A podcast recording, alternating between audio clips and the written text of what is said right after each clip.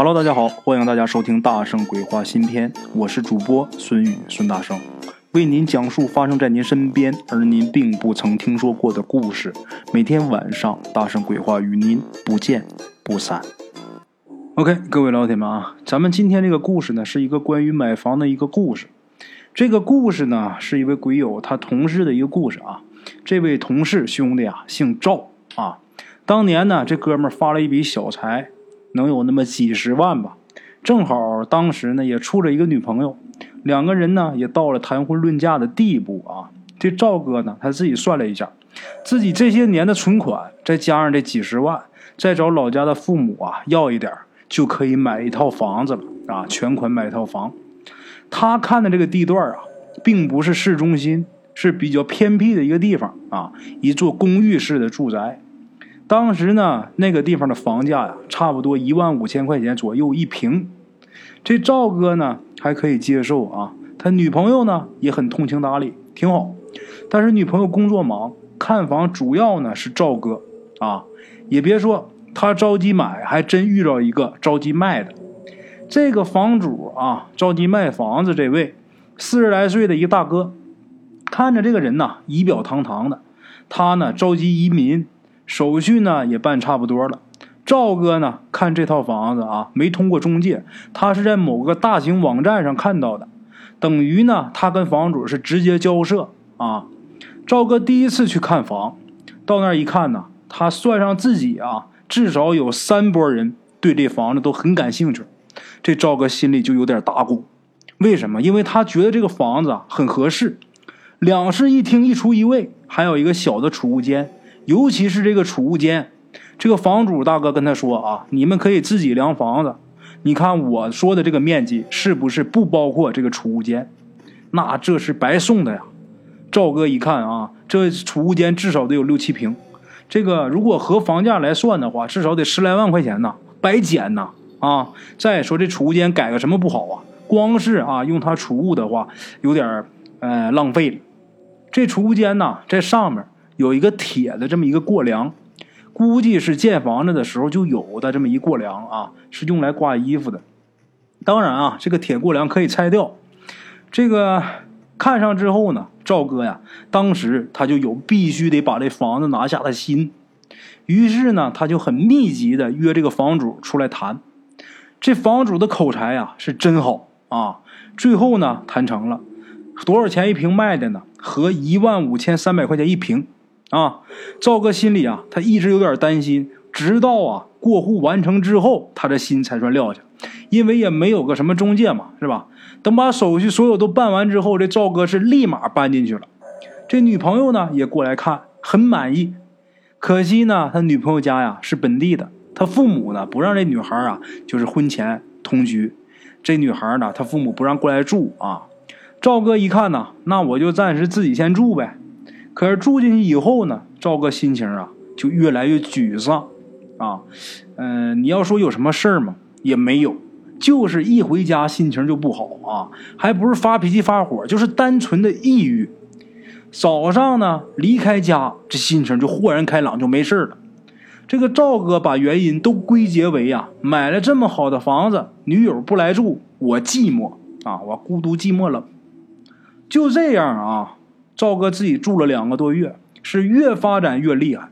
后来晚上赵哥回家，一进门他都不愿意动，就连刷牙洗脸他都觉得烦啊。要是想起白天有什么不顺的事就比如啊，早上上班的时候遇到的红灯比较多，那一想这些烦事那死的心都有啊。有的时候啊，他还会难过的啊，一个大老爷们哇哇哭。当然啊，这种丢人的事，赵哥跟谁都没说。住了有一些天了。赵哥和邻居们他都不认识，因为他早上上班走的比较早，他见的最多呀就是一小女孩这小女孩啊能有个十来岁的样子吧，啊，十岁左右吧。周末有的时候啊，赵哥定好和女朋友出去玩，早上八点多出门就会看到这个小女孩，她在楼道里。赵哥呢觉得这小女孩她挺可爱的啊，有的时候啊跟这小女孩打个招呼，但是这个小女孩呢躲着他。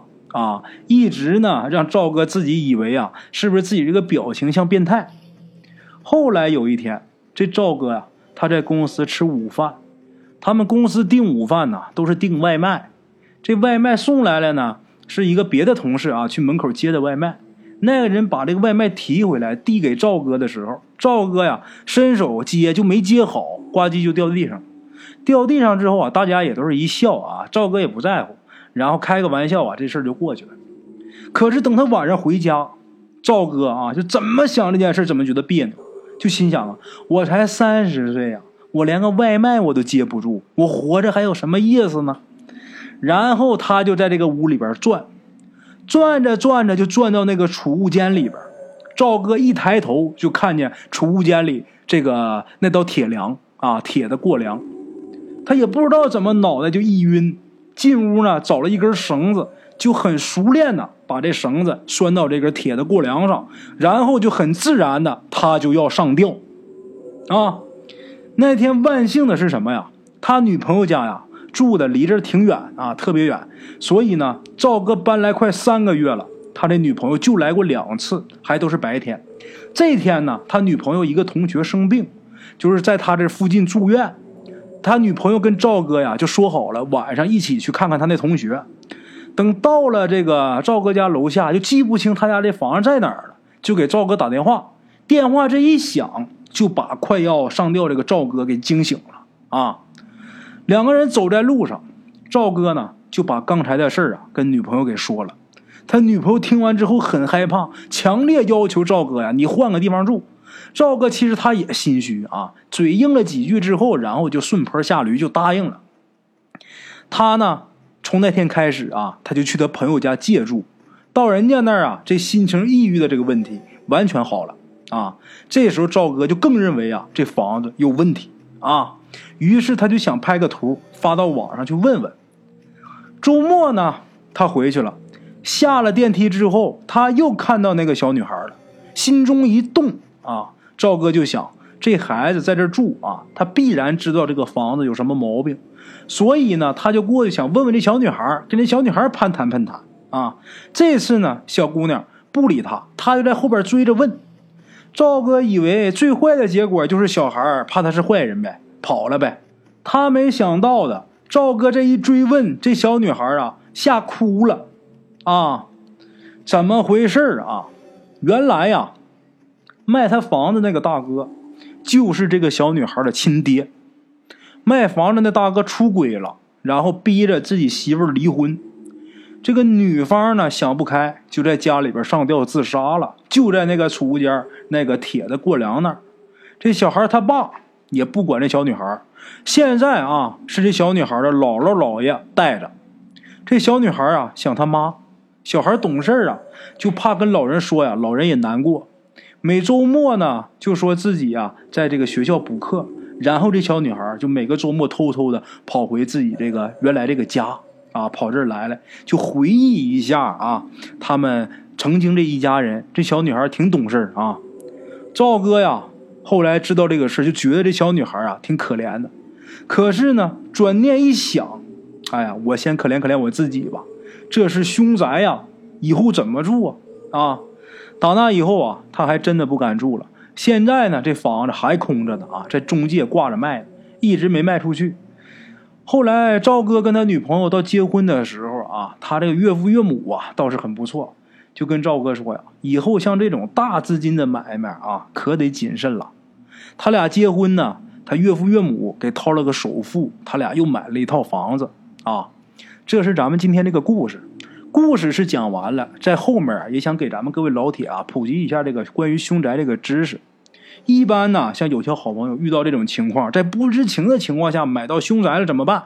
也有很多鬼友啊也给我发私信也问我，其实你买到凶宅啊并不可怕，每一个房子啊。它都死人，谁家房子都死人，谁家没有个老人呢？谁家还不死个人呢？当然啊，现在死人有好多是在医院，但是呢，就比如说像我们家附近，像我们东北一带，老人呢还是愿意死在自己家里边，他不愿意死在外边，死在医院啊。那么说家家都死人，这个凶宅跟正常寿终正寝死的老人的那种房子它不一样，凶宅呀一般都是横死的啊，在家里边上吊的、喝药的、割腕的。这种的啊，死在家里边，像这种凶宅的话，你怎么处理呢？有很多种方法。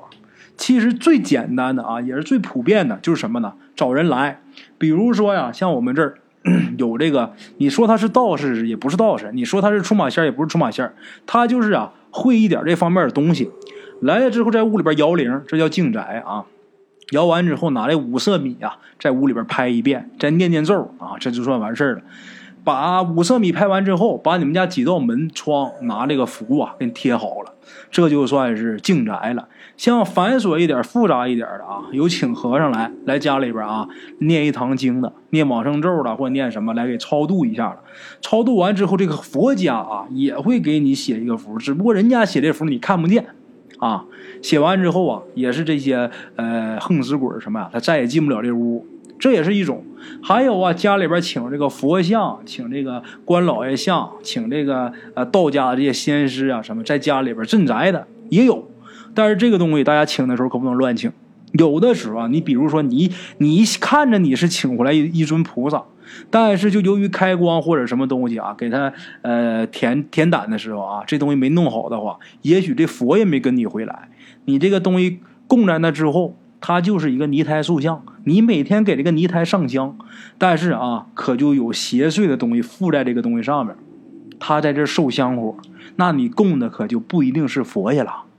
那你供的是什么东西，可就不敢说了啊。这点一定要注意啊。还有什么呢？在屋里边放鞭炮的。啊，拿这个或杀公鸡，公鸡杀完之后，把这鸡血接出来之后啊，拿这鸡血在屋里边轮，轮完之后啊，在屋里边放一挂鞭炮啊，就那个呃多少响的那个大地红，崩完之后了，然后咔咔咔这几道门求来的符啊，门窗都贴上，这也是进来的一种。净宅的方法有很多，包括这个镇宅的方法啊，都有很多。凶宅呢，并不可怕。可怕的是啊，你不知道它是凶宅，你一点也没处理，或者是你知道它是凶宅，你的处理方法不妥当，这个是比较可怕的。那这种房子住完之后啊，很危险。凶宅，凶宅，为什么说它凶？横死的这个冤魂他不走啊，这个地方阴气啊，他就比较重。阴气一旦重的话，它聚拢来的还有其他的一些游魂野鬼，他可不光是这个横死鬼在这个地方。那你住里边，那必定鸡飞狗跳，除非你是有特别大功德的人。如果你不是这种人的话，那你放心吧，一旦住进去的话，好不了。啊，好了啊，各位老铁们，今天咱们这个会员音频先跟大家说到这儿啊，咱们明天继续啊。OK，各位老铁们啊，咱们今天的故事呢，先到这里。感谢各位好朋友的收听啊！我的投稿微信是幺八七九四四四二零一五，欢迎各位好朋友加我的微信，点赞、转发、评论。今天呢，故事先到这儿，咱们明天同一时间不见不散。